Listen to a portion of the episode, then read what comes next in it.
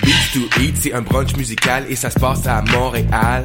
On écoute la musique, on mange une fois par mois le dimanche. Des DJ du soul et du fun, du hip hop et du funk. Si tu connais pas l'adresse 250 Sainte-Catherine-Est, tous tes amis seront invités, il y aura plein d'activités. Parle-en, fais de la publicité, l'émission sera rediffusée sur les ondes de choc de 11h à midi chaque dimanche. Beats to Eat, Fresh Paint pour des journées captivantes. Yeah! Pour prendre un verre entre amis, rien de mieux que le bar Grenade au coin de la rue Ontario-Est et Champlain. Le bar Grenade, une brasserie orientale tendance et branchée dans Ville-Marie. Avec nourriture d'inspiration asiatique, c'est l'endroit idéal pour vos 5 à 7 qui se terminent aux petites heures du matin. De plus, venez assister une fois par mois aux soirées luttes de choc.ca. Sans oublier de venir nous voir aux soirées Full Moon Party thaïlandaise lors des soirs de pleine lune. À quelques pas de la station Papineau, pour une ambiance explosive, le bar Grenade au 1603 rue Ontario-Est à Montréal. Le Café Aquin, c'est le café étudiant des sciences humaines, sciences politiques et droit. Situé au deuxième étage du pavillon Hubert Aquin, au local A2030, il est ouvert à toute la communauté de l'UCAM. C'est un projet étudiant entièrement géré par ses membres. Café filtre et spécialisé, sandwich, viennoiserie, jus, fruits et bien d'autres vous attendent dans une ambiance décontractée et propice au travail scolaire. Situé au deuxième étage du pavillon Hubert Aquin, au local A2030. Le café est aussi disponible pour organiser vos événements. Pour nous contacter, café.aquin@gmail.com ou poste 0291. Vous écoutez Choc pour sortir des ondes.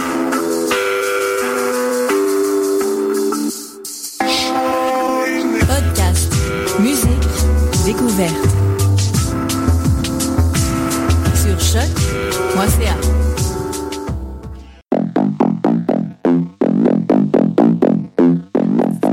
Lopo Avendano, le show 100% débat.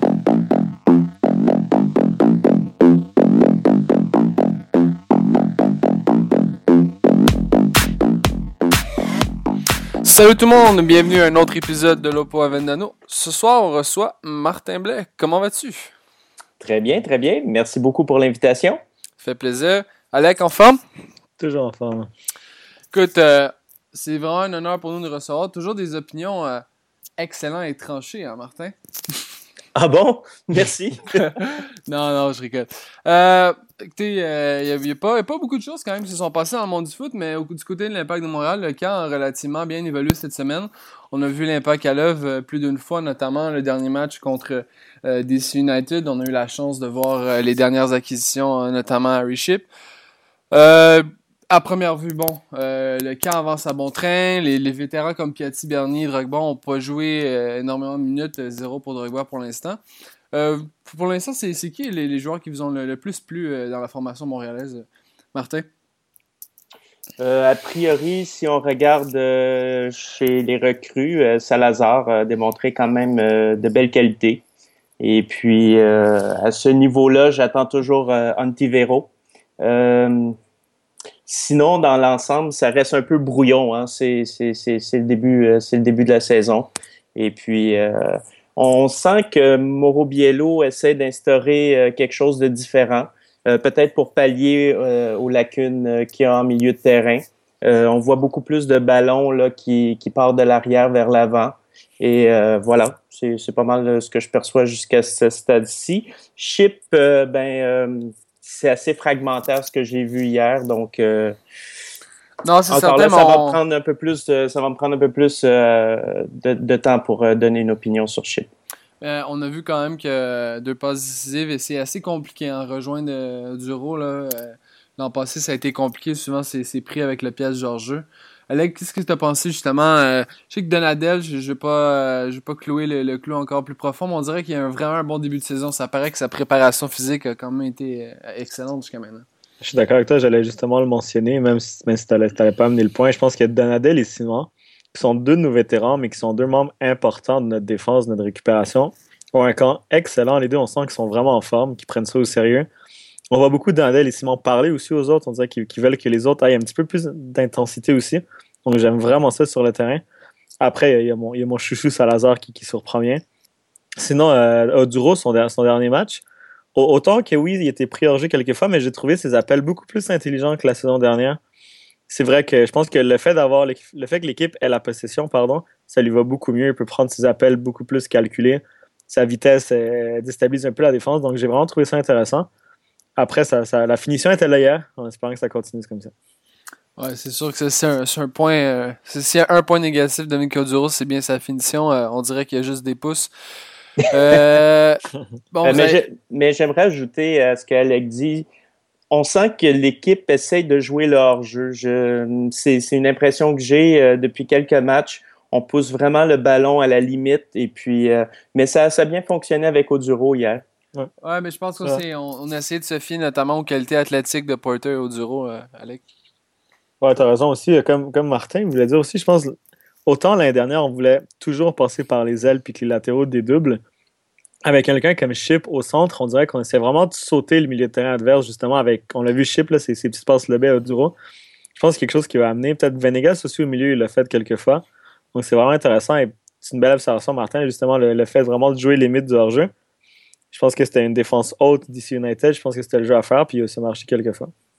Mais si je peux ajouter, euh, je pense que Mauro Biello avait vraiment pas le choix dans la mesure où l'année passée, contre Columbus, on a été complètement neutralisé en milieu de terrain et, de jouer les corridors constamment, ça devient prévisible pour les autres. Exactement. Je pense que le mot prévisible, c'était vraiment le mot parfait pour décrire l'impact contre Columbus.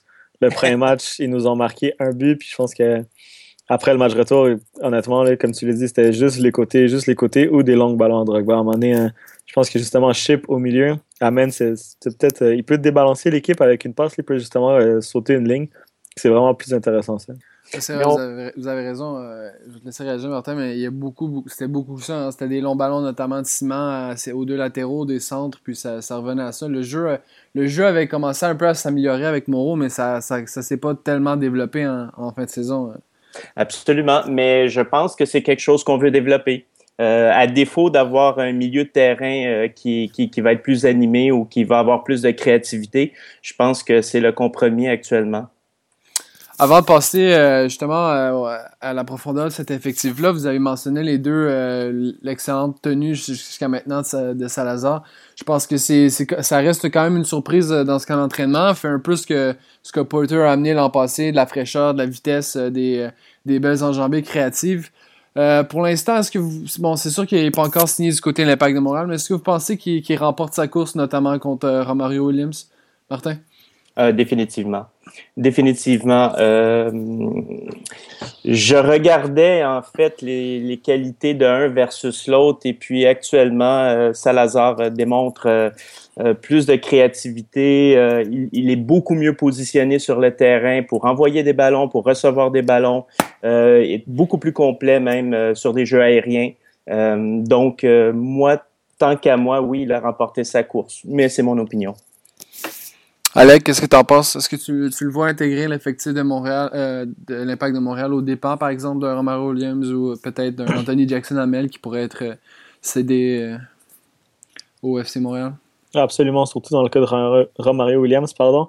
Sans rappel, Romario, quand entraînement, a toujours été très, très, très timide, pas trop intense. Il a du talent, son but condition était super beau, sa petite touche, sa course, elle est parfaite mais l'intensité de Salazar, Salazar, il veut tous les ballons, il veut chercher tous les ballons, il se donne, il donne tout pour l'avoir. Je pense que c'est vraiment cette mentalité-là qui va faire la différence. Si on veut un Cameron Porter, un petit peu la même mentalité, travailler à fond, se donner à 200%, je pense que c'est presque un vol de l'impact de l'avoir pris au, deuxième rang, comme justement disait Sofiane dans sa dernière vidéo. Allez. Un petit, un petit peu de pub pour Sofiane ici. Mais je pense que justement, sa, son intensité, sa, vitesse, sa technique, je pense que c'est vraiment très intéressant de l'avoir à l'impact.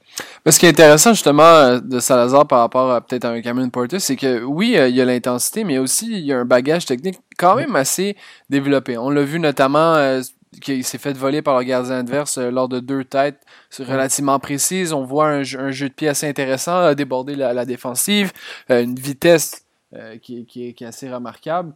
Euh, bon, après ça, on le sait, l'impact de Montréal a un problème au niveau des, places internationales et on devra faire un choix.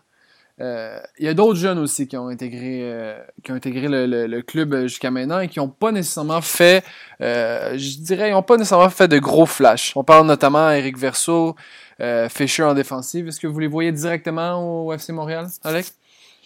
tu vois, au début, on en parlait dans quelques podcasts. Là, au, début de contrairement, je pensais que Fisher allait commencer. Mais là, on le voit vraiment pas beaucoup.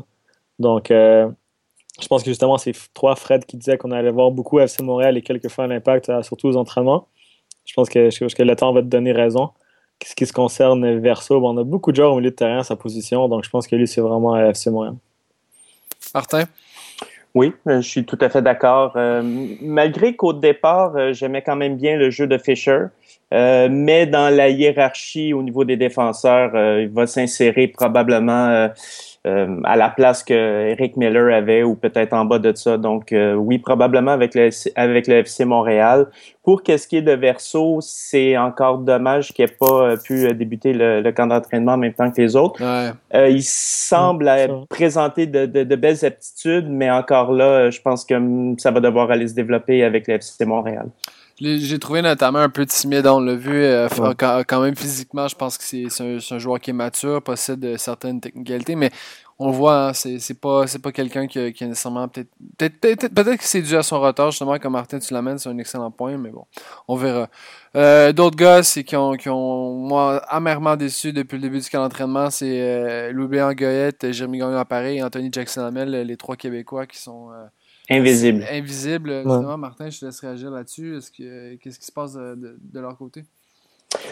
Ben, en fait, il faudrait leur poser la question, mais c'est une chance qu'ils ont à saisir en début de, camp d'entraînement, de, s'imposer, de, de, mettre de la prestance dans, ce qu'ils font. Et malheureusement, on les sent pas, euh, on sent pas l'état d'urgence chez eux. Là. Ils sont dans une espèce de routine et euh, encore là, je pense qu'il s'il ne s'éveille pas plus rapidement, il risque de passer à côté du bateau. Ah, effectivement, Alec, euh, bon, euh, moi, le joueur qui m'a le plus déçu, c'est assurément Jérémy Gagnon à Paris. Ça a été catastrophique, il a eu l'air perdu sur le terrain constamment. Je sais pas ce que tu en penses, Alec. Je suis d'accord avec toi. En plus, c'est, vraiment dommage à dire parce que je pense que c'est celui qui a le plus, de, plus de potentiel, pardon, selon moi, de commencer l'année en MLS, avoir des grosses minutes en MLS. Après, je pense que le, le petit problème, si, je peux me permettre, de Jérémy Gagnon à Paris, c'est qu'il n'y a aucune prise de risque. On le voit énormément. Il est très bon pour jouer en une ou deux touches. Comme tu dis souvent, Fred est très clean avec le ballon. Mais si toutes les passes, c'est aux latéraux, aux défenseurs trop derrière lui. La balle, elle a besoin de sauter des lignes, comme on a vu Chip le faire, comme on voit Donadel avec des longues passes le faire, comme on voit Bernier le faire. Jérémy Gagnon à Paris est très bon pour faire garder la possession d'équipe, mais une position très stérile. Il faudrait qu'il bouge un peu plus, qu'il soit plus dépense vers l'avant vers l'avant, pardon. Je pense que ça serait l'FC Montréal pour lui. Mais il ne faut pas qu'il fasse une bonne année. Il faut qu'il fasse une très, très bonne année au FC Montréal pour aller à l'impact après. Après, Jackson, c'est toujours le même problème. Je pense qu'il manque un petit peu d'intensité. On dirait qu'il est très, très nonchalant. Et malheureusement, il n'y a pas le talent pour se permettre d'être nonchalant comme ça. Donc, c'est un peu difficile pour lui. Justement, bon, là, on se retrouve avec euh, possiblement Salazar qu'on utilisera soit à l'aile, euh, soit devant. On a Oduro. Anthony Jackson Hamel, Porter. Euh, on commence à avoir euh, de la, profondeur. Vous voyez comment euh, la hiérarchie au niveau des, attaquants, Martin? la hiérarchie au niveau des attaquants, je vais, pour être honnête, je suis quand même inquiet. Drogba, c'est notre plan A, c'est extraordinaire, mais je veux dire, c'est encore, tant qu'à moi, un risque de blessure à n'importe quel moment.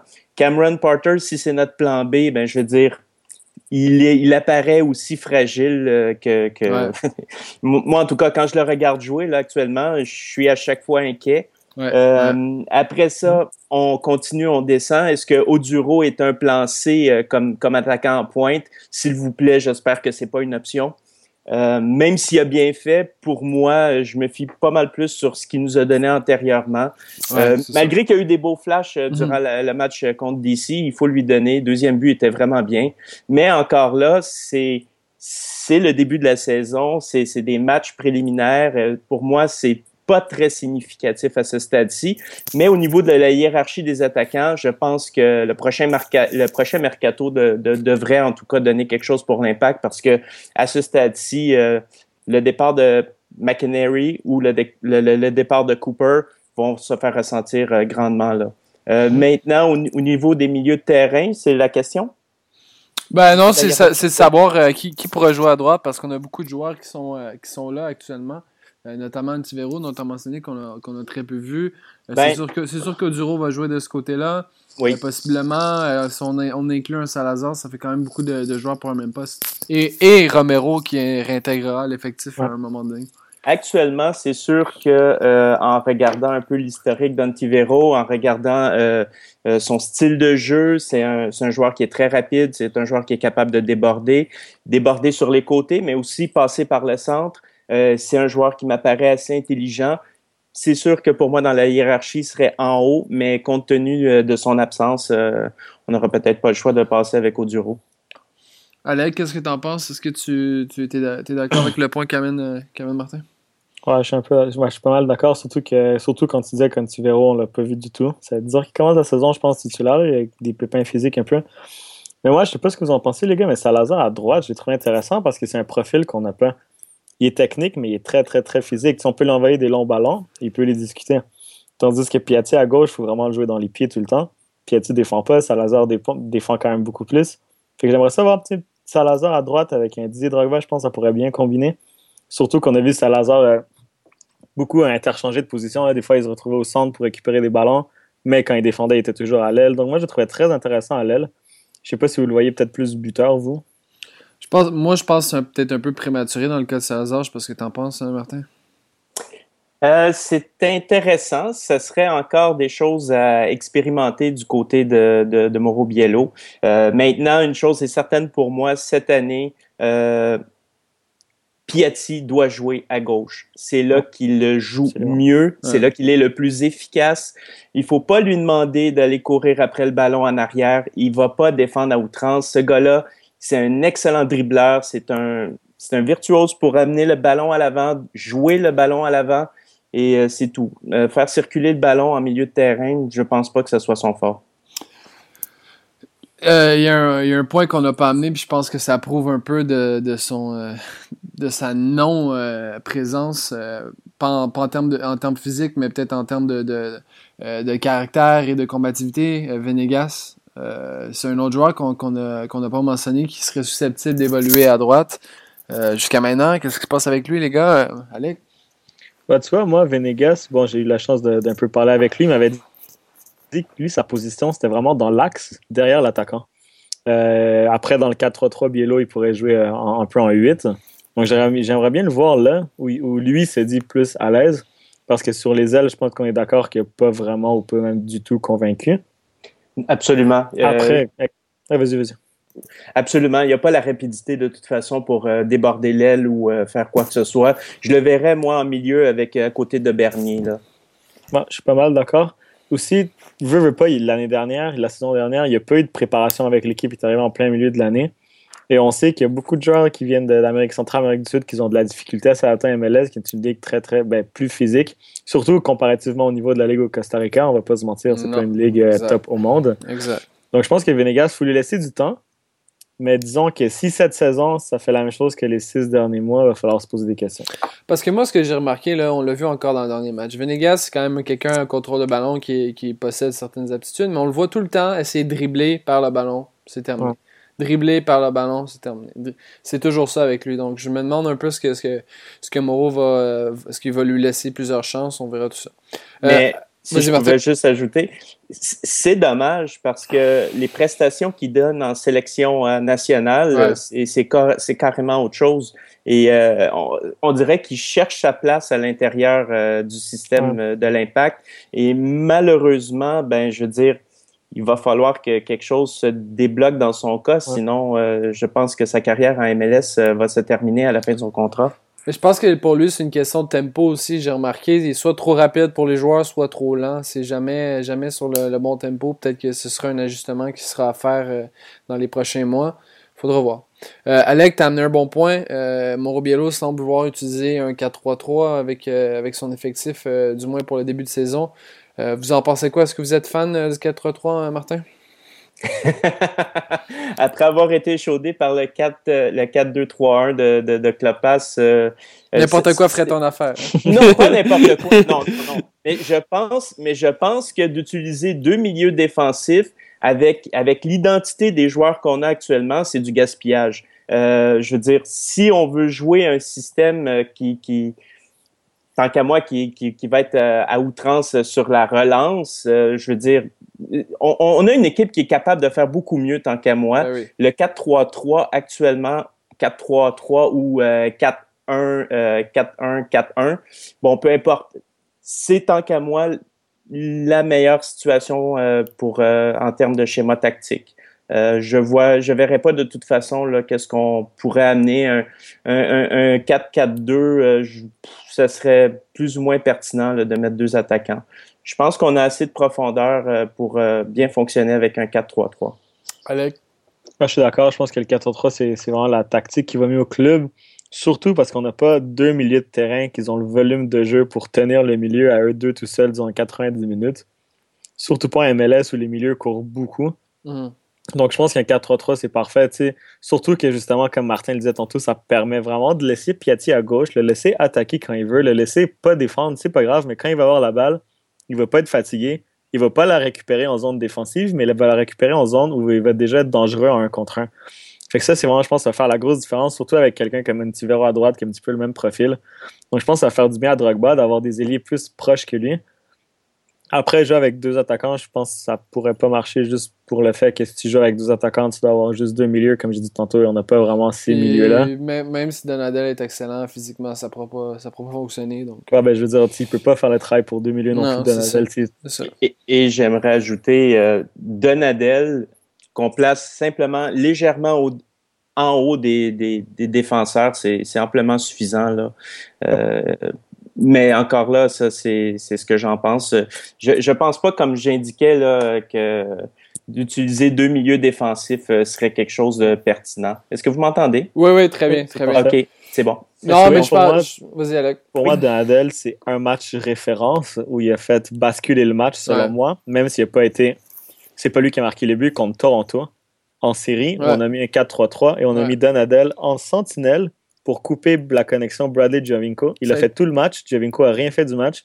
Pour moi, c'est ce match-là, ce Ouais. rôle-là que Donadel doit avoir. C'est le meilleur de l'équipe pour ça. Ah oui, tout à fait. en même temps, à ce moment-là aussi, Donadel était peut-être plus mûr physiquement parce que ça a été compliqué au début, on l'a vu, hein, ça a été très très compliqué. Et je pense qu'avec l'entre-saison qu'il a connu, c'est resté à Montréal pour s'entraîner, il a fait un petit voyage en Italie juste pour dire que visitait la famille, manger un peu de pâtes, mais outre ça, ça a été une préparation assez assidue, puis je suis, je suis très content de le voir aussi en forme. Je pense que c'est un des joueurs qui s'est démarqué le plus depuis le début du camp d'entraînement. Euh, dernier point du côté de l'Impact de Montréal, j'avais fait un sondage, euh, je demandais aux, euh, auditeurs et aux internautes. L'Impact a été l'équipe qui a fait le moins de changements dans son effectif cette, cette entre-saison avec 6. Et je demandais aux gens justement si les gens croyaient que c'est une bonne chose. Et ça a été quand même assez, assez mitigé comme, comme résultat. Seulement 56% des gens sur, euh, sur, plus, sur plusieurs euh, centaines de votes on, on dit que c'était une bonne chose que l'Impact avait procédé à si peu de changements. Euh, quand on regarde l'effectif et les possibilités qui sont à, plusieurs postes, on l'a vu, hein, on a énormément de, de profondeur. Est-ce que, que vous aimez ce que, ce l'Impact va proposer cette saison, Alec? Ah, tu vois, en écoutant Adam Brass dans ses conférences de presse, il y a un mot qui revient presque à chaque phrase, c'est la stabilité. Je pense qu'on a gardé notre noyau, un noyau solide. Fait que pour moi, ça, je suis très, très content. On n'a pas paniqué en changeant la moitié d'effectifs. On a remplacé numériquement les euh, Cocker, les Maps et les Duka, son nom m'échappait, désolé. Et on garde quand même un bon noyau, comme je viens de dire. Donc, pour moi, je suis vraiment content du mercato. Surtout que j'ai l'impression qu'on a vraiment Biello qui essaie vraiment d'avoir un projet de jeu.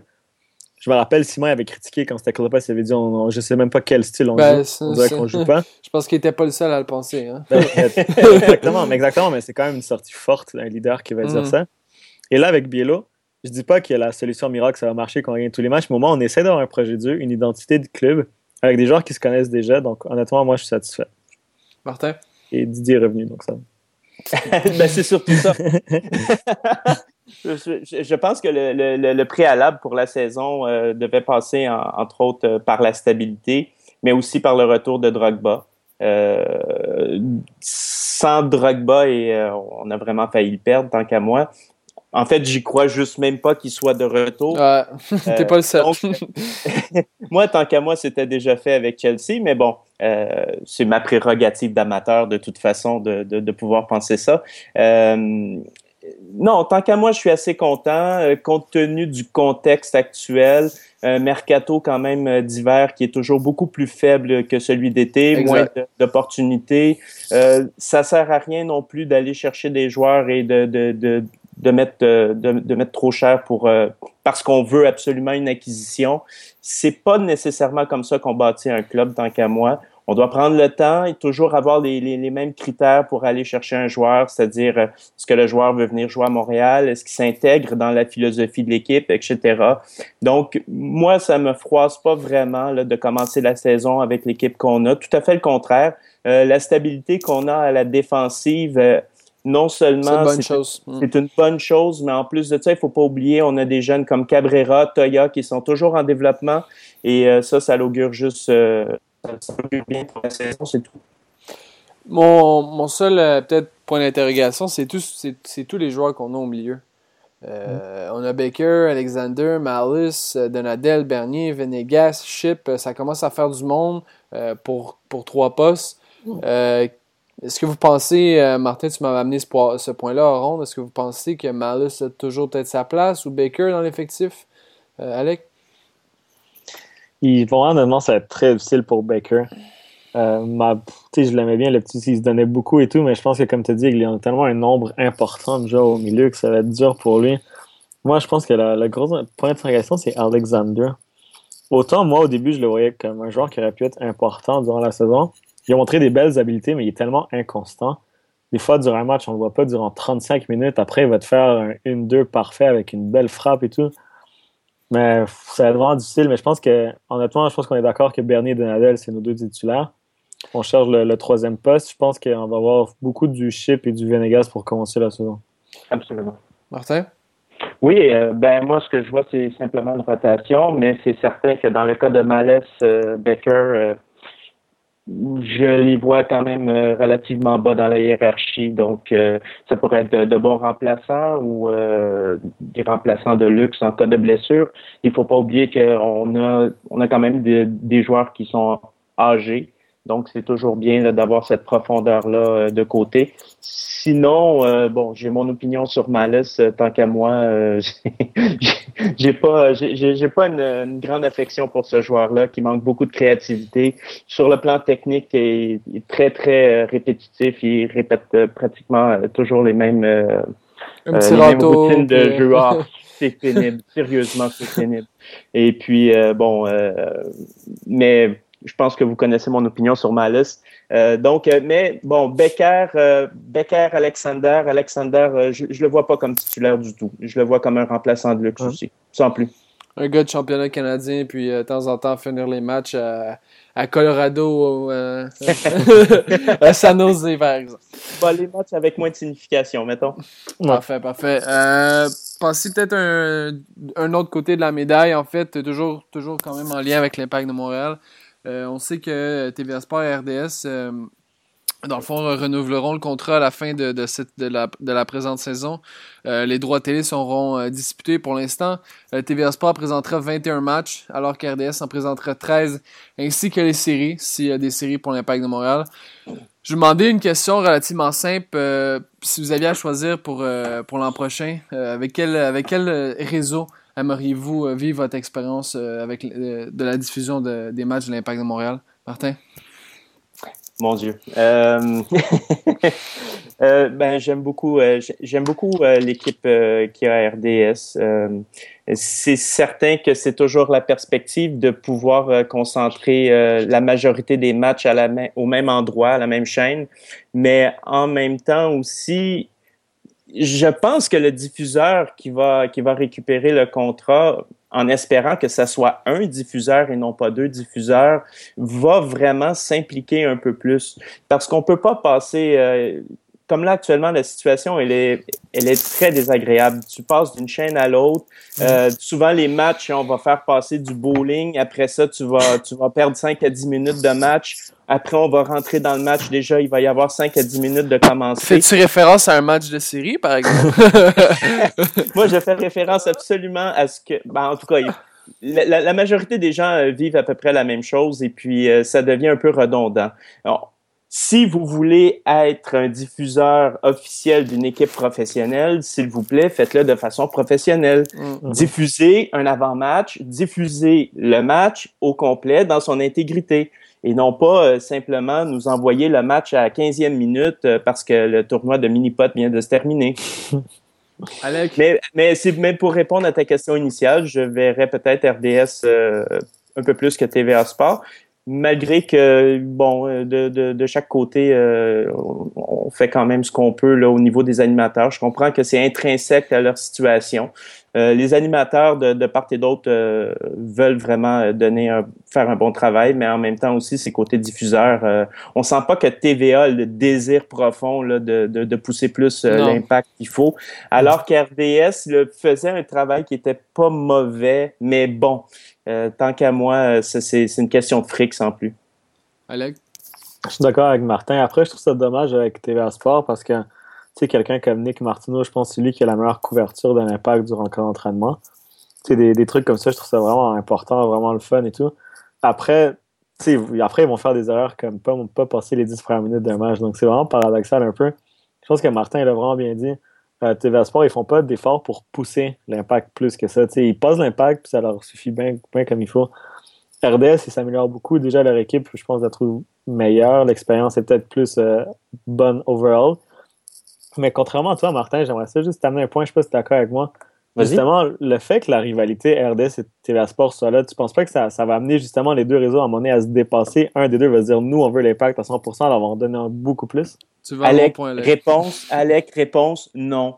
Parce qu'actuellement, on le voit pas, ça. On voit, ils sont en compétition et ils ne, ils ne se surpassent pas. Au contraire, on a l'impression que c'est à la traîne tout le temps. Et mm, c'est encore là, je, je, perçois pas moi que, que RDS fait plus actuellement que TVA Sport. Mais encore là, c'est une question de perception.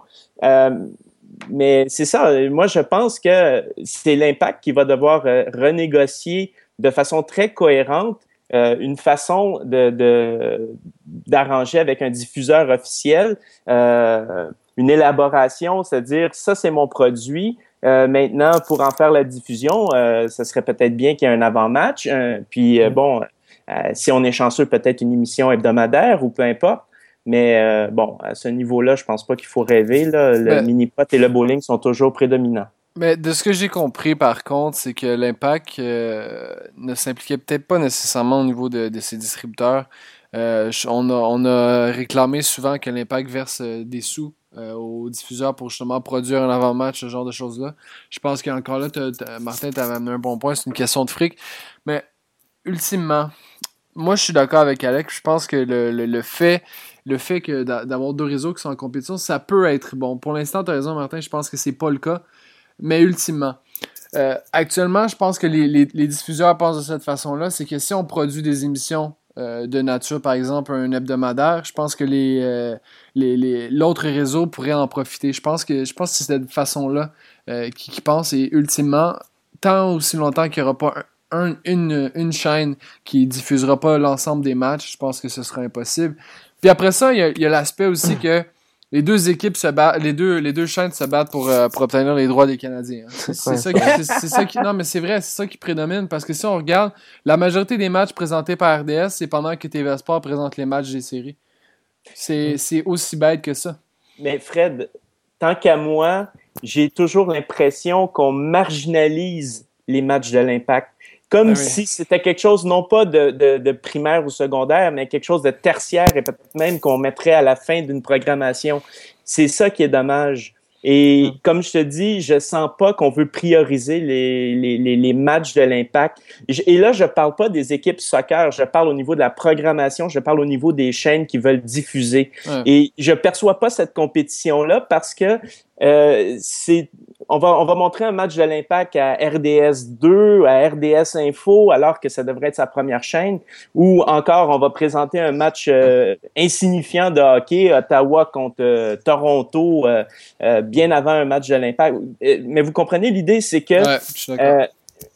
quand même, l'Impact, c'est une équipe professionnelle et, et, elle doit être traitée en conséquence. Mais tant et aussi longtemps qu'on va marginaliser l'Impact au niveau médiatique. Et là, je ne parle pas de faire de la médiatisation à outrance, euh, mais simplement de remettre aussi les choses en perspective. L'impact a aussi sa place. Il y a un auditoire pour l'impact et c'est tout simplement ça.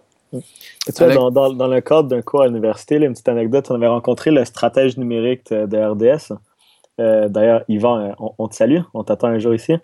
Après, il nous disait que lui, il essayait de vraiment de mettre de plus en plus de, soccer, pas de l'impact, mais aussi de soccer en général dans les réseaux sociaux de RDS. Chose qu'ils font de plus en plus. Je pense que ça commence là-dessus aussi. Après, il disait que c'était la mentalité était quand même un petit peu plus difficile à RDS, d'amener du soccer, et c'est peut-être pas ça vraiment que la, grosse partie des auditeurs demandent. J'ai l'impression que, comme Fred a dit tantôt, là, je pense que c'est malheureusement ça. Là, les deux se battent pour les Canadiens. Les deux veulent avoir les meilleurs codes d'écoute pour les Canadiens. Ben, les deux veulent avoir les plus d'engagement pour les Canadiens. Fait que je pense que c'est vraiment ça en ce moment et ça délaisse un peu l'impact de Montréal. Tu sais, la RDS se dit réseau des sports, ça fait longtemps qu'ils n'ont pas, ont pas embarqué là-dessus. Hein. Ça fait longtemps qu'ils n'ont pas mentionné réseau des sports. plus le réseau des sports, c'est le réseau des Canadiens. Puis TVA Sport, ben, c'est TVA Canadien. Donc, il faut arrêter de, de, Exactement. les gens pour des imbéciles. Et Fred, et Fred les, amateurs de sport, c'est les amateurs du Canadien. Et on pourrait poursuivre ad nauseam comme ça. Et, et, et, ça devient frustrant pour un amateur de, de première des choses de l'impact, mais aussi un amateur de foot. Euh, à un moment donné, je lançais comme ça euh, à Caen une chaîne de foot faite ici et, et qui nous montrerait, par exemple, ce qui se passe en MLS, ce qui se passe en Liga mexicaine, euh, en, Primera. Oui? Impossible, ça, Martin. Impossible. Aujourd'hui, aujourd'hui, on peut dire impossible. Mais peut-être dans 15 ans, dans 20 ans, il va se développer une clientèle qui va être ouverte à ça. En, en terminant, juste, ils ont essayé Gold Canada. Je, oh, je sais pas si je sais pas si tu as, eu la chance d'avoir cette chaîne-là dans ton, dans ton forfait télé. Ça a été un flop monumental. Écoute, on présente des matchs de deuxième division au Brésil. C'est n'importe quoi. Ils ont essayé dans le marché anglophone présenter beaucoup les, les toutes les, les, behind the scenes de, Toronto FC. Euh, tout, tout Toronto FC, mur et mur tout le temps. Ils ont essayé de présenter des autres matchs. Ça n'a jamais fonctionné. Puis aujourd'hui, la chaîne va, va, va mourir incessamment. On pourrait commencer avec une émission spécialisée soccer. Et ensuite, je, pense, je pense que, étant donné les besoins financiers que ça représente, parce que c'est des, ce, sera des ce sera des contenus euh, originaux et non des, des, des, émissions américaines traduites, je pense qu'on n'aura pas le choix de, de, de passer par des, les deux gros euh, les deux gros distributeurs de, de, de sport actuellement. Quitte à ce qu'un joueur comme Radio-Canada euh, rentre là-dedans, même si on foutu tout le monde euh, dehors euh, du côté oh, sport. J'en doute, énormément. Il y, a, un, désinvestissement majeur là-bas. Là. je, doute qu'il se lance dans le foot. Oh, Bref, on continue dans notre frustration. parler peut-être, juste sans parler des, acteurs et des événements. Qu'avez-vous pensé du traitement qu'on a fait du côté de, de Didier Drogba, Alec? Oh, honnêtement, euh, d'un côté, j'étais quasiment content qu'on parle de l'impact partout. De l'autre côté, il y a des journalistes ou je sais même pas si c'est des journalistes, euh, clin d'œil ici à Gilbert Delorme. À Gilbert Delorme. des, des, joueurs. Des joueurs journalistes qu'on appelle, hein, qui, euh, qui, qui seraient probablement pas capables de passer une épreuve uniforme euh, du français à l'oral, en passant. Très fait. tu vois, qu'ils ont juste manqué de respect totalement. Tu sais, je veux dire, c'est faut analyser la situation, pas vraiment lancer des flammes un peu partout. Après, j'ai trouvé un peu moyen, sais, des, des, journalistes que, comme Jérémy Philosade. Honnêtement, son travail est toujours exceptionnel. Mais là, où, la dernière fois, de chialer contre Didier Drogba devant les, devant, sur Twitter, qui n'a pas voulu parler aux médias une fois, je trouve, j'ai trouvé ça un petit peu too much. S'il n'aurait pas parlé pendant une semaine, là, j'aurais compris. Ça a été complètement mérité. Mais une journée, le gars avait raté ses avions. Il avait été longtemps, je pense, dans les aéroports pogné. Il est allé saluer ses coéquipiers avant de parler aux médias. Pour moi, honnêtement, je vois c'est un bon signe. Tu sais, aller vraiment aller saluer tout le monde un par un, saluer le staff. Le lendemain, parler aux médias. Moi, j'ai trouvé ça parfait. J'ai pas compris, honnêtement, la, si grosse contraire. Puis surtout, le, déferlement de haine qu'on dit au rugby après ça. Mais bon, ça, c'est peut-être euh, mon, mon, côté naïf devant Dieu, comme dirait Pierre Maillot. Martin? Ben, pour avoir vécu en Europe euh, puis en Afrique, euh, je peux dire simplement qu'on a traité le dossier Drogba comme ça avait été Carey Price. Euh, les joueurs de foot en Europe, c'est pas la même mentalité du tout qu'ici.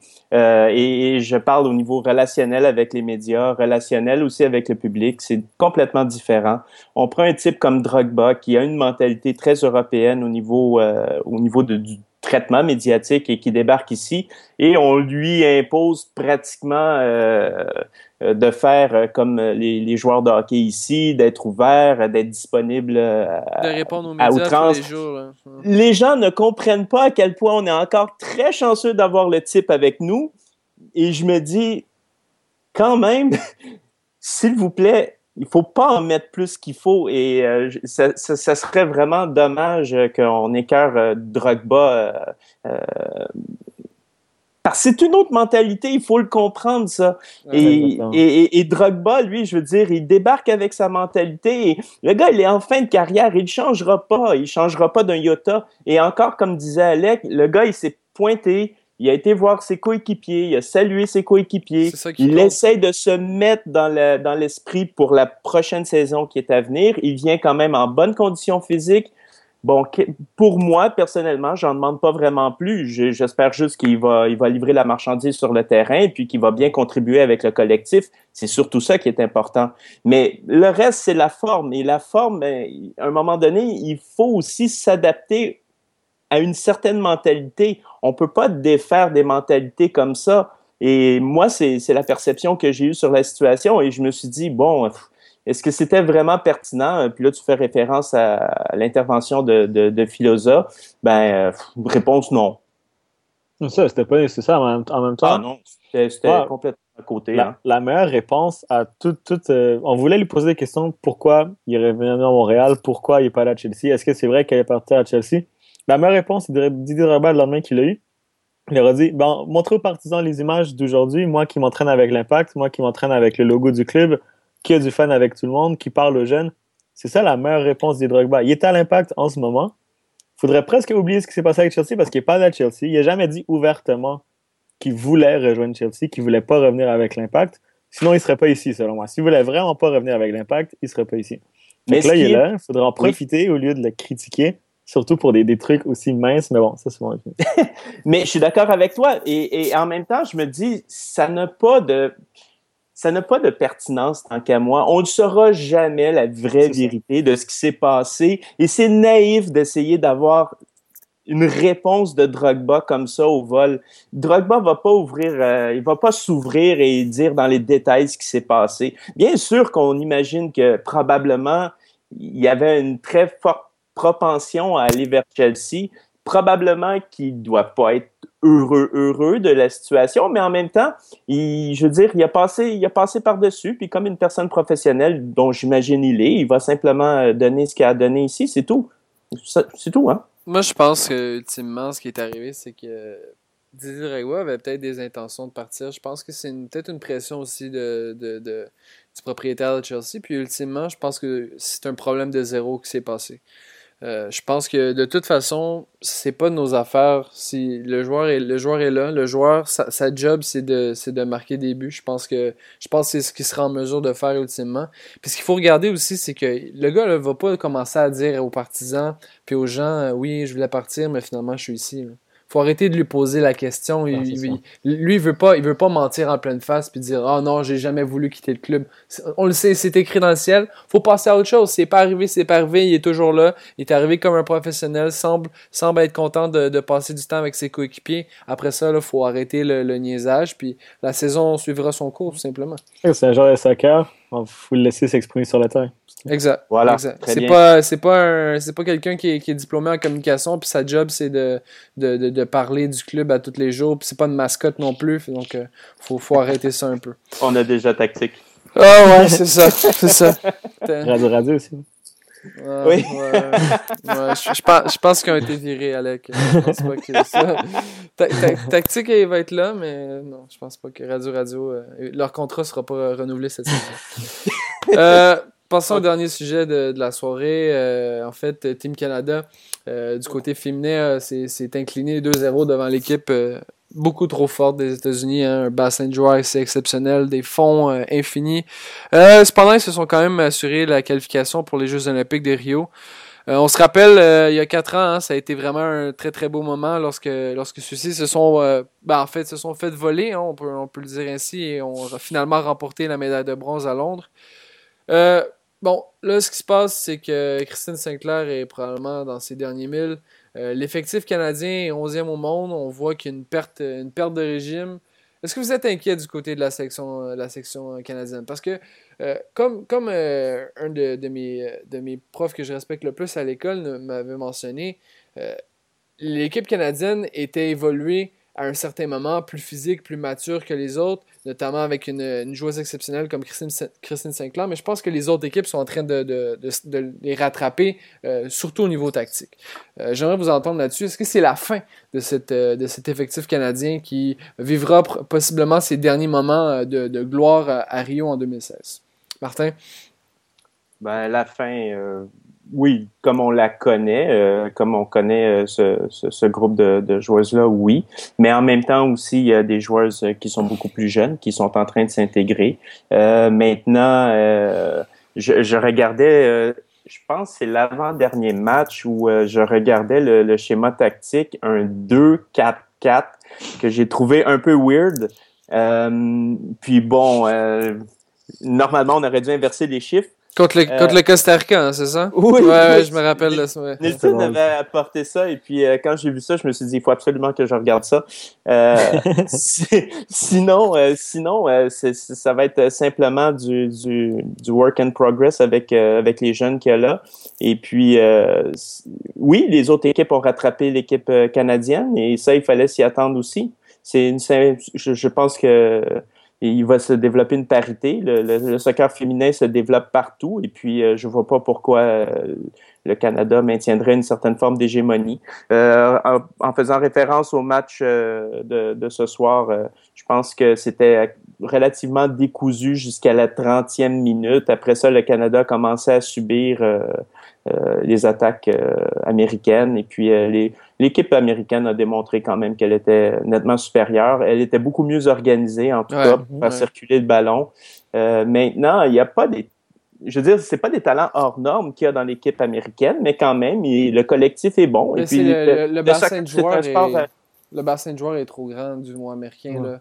Au niveau du Canada, c'est il y a quoi? Il y a Buchanan, euh, Lawrence Chapman, après ça, ça s'arrête là, là, Je veux dire, Tancredi a genre 50 ans, Sinclair en a 60. José Bélanger, José Bélanger. ben, Ouais. José Bélanger a joué comme défenseur latéral droit à un moment donné. Ouais. euh, c'est- Ouais, c'est c'est- vrai. si Bah, tu vois, moi, j'étais j'étais parti au voyage euh, aux États-Unis l'été dernier. Ce qui m'a frappé, c'est que là-bas, le soccer, c'est vraiment un sport de filles. Là-bas, leur infrastructure, ils ont, ils ont j'ai vu des entraîneurs juste voir des entraînements, les matchs. Les entraîneurs sont vraiment compétents, sont incroyables. Les joueurs, ils se donnent tout. C'est intense du début à la fin. J'avais vu des matchs, je pense que c'était des, des U16. Puis ça jouait presque mieux que les garçons ici. Tu sais, vraiment, tu sais, là-bas, c'est vraiment à 100% le foot. Puis ils se donnent à fond. Ils ont les infrastructures, ils ont les terrains, ils ont l'argent. C'est vraiment impressionnant. Fait que, tu sais, se comparer Canada et États-Unis pour le soccer féminin, c'est un petit peu injuste. Après, je pense que Christine Sinclair va amener le fait que, en fait, ici, on a une idole. Tu sais, les filles vont avoir une idole. Christine Sinclair qui a dominé mondialement le soccer, son sport. C'est vraiment important, selon moi. Euh, je travaille pour le club Rosemont, par exemple, le soccer Rosemont, il donne de plus en plus de place au soccer féminin. Fait que je pense que justement, cette hype-là, qui, grâce à Christine Sinclair, va permettre au soccer féminin de se développer au Canada. Euh, si je- Martin? Oui, absolument.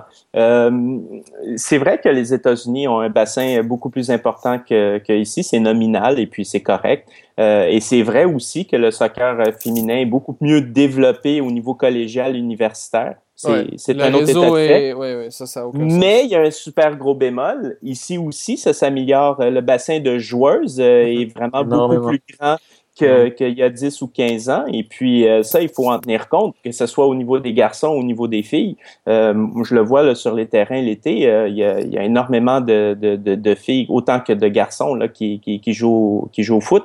Et ça encore, euh, c'est- c'est- c'est- à un moment donné, il y a des, il y a des filles qui vont, qui vont s'émanciper et qui vont euh, simplement donner des, des rendements. euh, c'est nominal. À un moment donné, il y a des joueurs qui finissent par éclater et qui, qui, qui deviennent très bonnes.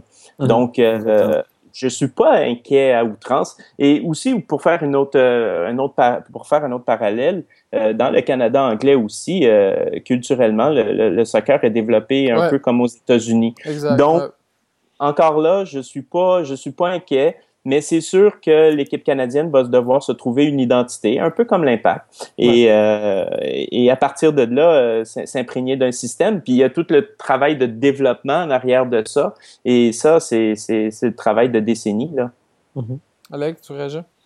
Là, je suis d'accord avec Martin, mais justement, je pense que le fait qu'il y ait plus de joueurs, c'est vraiment important, mais c'est vraiment important aussi pour que la, la Fédération de soccer au Québec, même au Canada, elle donne encore plus Ben, la- les on-. On peut en parler, la Fédération de, de soccer au Québec euh, Ça, puis euh, l'administration de Tim Hortons, c'est à peu près la même chose. là. faut, faut arrêter de. C'est c'est n'importe quoi. Puis juste une petite anecdote, à titre anecdotique. euh, à l'UCAM, les, les, les Citadines, qui sont l'équipe de, de, de soccer, qui, est- qui est relativement de haut niveau, maintenant on s'approche de, de ce que l'Université Laval peut, peut, euh, peut donner, par exemple. Juste au niveau des bourses, euh, c'est la première année cette année qu'on a 25 000 pour 22 joueurs. 25 000 de bourse. C'est c'est ridicule. Dans les années passées, on pouvait offrir des bourses à 4, 5 joueurs d'un d'un montant maximum de 5 à 10 000 pour total. C'est c'est- c'est là que ça passe aussi. C'est des, des jeunes qui peuvent pas se concentrer à la pratique de leur sport, qui sont obligés de travailler en dehors. Ça devient, il y, a une- il y a une sélection naturelle qui se fait au niveau des sous, puis ça devient juste comparativement au programme américain où les joueurs sont pratiquement payés pour se présenter aux pratiques. C'est, c'est, je pense que c'est, c'est un peu là le problème. Euh, je, je trouve ça aberrant, puis j'espère que la, la, la, la situation sera corrigée. Euh, terminer peut-être euh, sur, euh, sur la situation, je pense qu'on connaît tous un peu euh, Totti qui a été écarté du groupe de l'AS Roma rapidement. Euh, c'est- toute sa carrière qui, qui, qui vient de, de manger une claque. Hein. Il est avec l'AS Roma depuis 1989. A fait ses débuts professionnels en 93. C'est l'année de naissance de moi et Alec. Ça fait quand même un bail. C'est euh, c'est Un an plus tard, le Brésil ramassait une Coupe du Monde. euh, c'est c'est assez fou. Euh, Oui. vous, vous pensez quoi? C'est une situation qui ressemble peut-être un peu à celle de, par exemple, un parallèle que, que, que Sydney euh, du Canada avait fait, peut-être euh, la situation qu'on a, qu'on a eue avec euh, Clopas et Bernier. Euh, rapidement, est-ce que, est-ce que vous voyez peut-être des, des, des ressemblances? Est-ce que vous croyez que c'est une situation qui, qui commence à, à faire mal au foot, peut-être, euh, Martin? Ben, avoir la réaction des partisans, en tout cas, euh, eux, ils n'ont pas vraiment apprécié, mais tant qu'à moi, faire ce parallèle-là, oui, mais encore là, je pense que les meilleures années de Totti Ouais, ça, c'est pas discutable, passés. c'est certain, c'est certain. sont passées, et puis maintenant, ça devient une question de, de philosophie, à savoir euh, est-ce qu'on veut le, le tasser et puis euh, mettre euh, du sang neuf? C'est pas mal plus ça. Alec? Ah, Fred, tu vas pas m'aimer. Mais Totti, le problème de Totti, c'est que des fois, il se prend pour Dieu à Rome. Et c'est Dieu à Rome, en fait. C'est- Mais oui. Mais le problème, c'est qu'à à son expérience, tu peux pas sortir et critiquer publiquement ton entraîneur. C'est une erreur que Serge Aurier aurait fait. C'est pas Francesco Totti, le capitaine de la Roma. Tu peux pas faire ça. Si on se rappelle, Totti avait dégagé Luis Enrique de la Roma. Maintenant, Luis Enrique, il est pas mauvais avec le Barça. Il sort d'un triplé et tout. Je pense que l'en- l'entraîneur à la Roma, il y a, plus de défis de, s'entendre avec Totti il est presque obligé de mettre Totti sur le terrain. Quand, quand il était plus jeune, c'était parfait, mais à 40 ans, je pense que des, des réactions de même, ça devient un fardeau pour le club. La Roma ne peut pas progresser avec un Totti négativiste comme ça. Malgré tout le respect au monde éternel que j'avais pour Francesco Totti, c'était pas la chose à faire selon moi. Mais il n'y avait pas de problème avec Garcia, je vois pas. je sais pas. Ah, mais Garcia, il faisait ce que Totti voulait, puis ils ont rien gagné. Ouais, ben là, après ça, écoute, euh, quand on recrute des joueurs, en tout cas, on, par- on partira pas là-dessus, mais quand, quand Maicon est ton latéral droit, faut que tu te poses des questions. ben, il avait été nommé, je pense, dans la- dans l'équipe type de l'année la première saison. Il, a fait- il avait bien fait quand même. Bah, ouais. Moi aussi, je l'aime pas, mais il avait bien fait quand même. Martin, merci beaucoup d'avoir été avec nous, c'est super intéressant. Ben, ça a été un grand plaisir euh, de participer à votre émission et puis euh, je reste à votre disposition. On, on fait ça, on, euh, on essaie de faire ça avec tous les invités qu'on reçoit. euh, si euh, l'impact, est-ce que est-ce qu'il va terminer euh, en série euh, cette année? Est-ce que tu les vois en série? L'impact? Ouais. Absolument, absolument. C'est les bouffons qu'on voit pas en série. Ah, mais ça, Toronto, FC Toronto fera pas les séries cette On va année. même pas les voir dans notre rétroviseur. Absolument, absolument. bah, je- On les verra. Non, parler pour parler, je pense pas que Toronto va se retrouver en série. Euh, c'est une opinion. Ils ont le, le, le- le petit Nabo là, va continuer à nous emmerder, mais je pense qu'on va bien neutraliser. Puis euh, voilà. Mais non, je vois l'impact se terminer dans le top, top 4. Ouais, je sais pas, euh, c'est t'amènes un point. Moi, je, si j'avais. Dans le fond, je vais mettre de l'argent mise au jeu, puis, puis je pense que je vais la mettre sur Toronto, malheureusement. Ça me fait mal au cœur, mais. Ah, le traître. hein. Ah, le traître.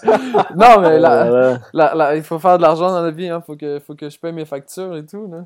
Ouais, attends, Fred, peut-être, Fred, Fred, t'es en train de me dire que le collectif de Toronto va être mieux, euh, va être mieux cimenté, entre guillemets, que, que celui de Montréal? Avec Moore, Beta Show, on, là. Ouais, oui. Bon. On verra ça, Fred. Sydney vient de me texter, t'es viré du CanFC, désolé. Ah, merde, merde, quoi je me suis mis. Alec, merci beaucoup d'avoir été avec, avec moi encore cette semaine. Certain, Martin et Fred. Je vous remercie encore d'avoir écouté. Euh, Lopo Aveno grandit euh, en termes d'auditeurs chaque semaine. Euh, la dernière semaine fut vraiment un, épisode euh, que vous, vous, semblez avoir apprécié. Commentez-nous, envoyez-nous vos messages et vos questions. Ça nous fera un plaisir d'y de, d'y répondre. Martin, encore une fois, merci beaucoup. Passez une excellente fin de soirée. À la prochaine. Bye bye. Ciao, ciao. Ciao, bisous.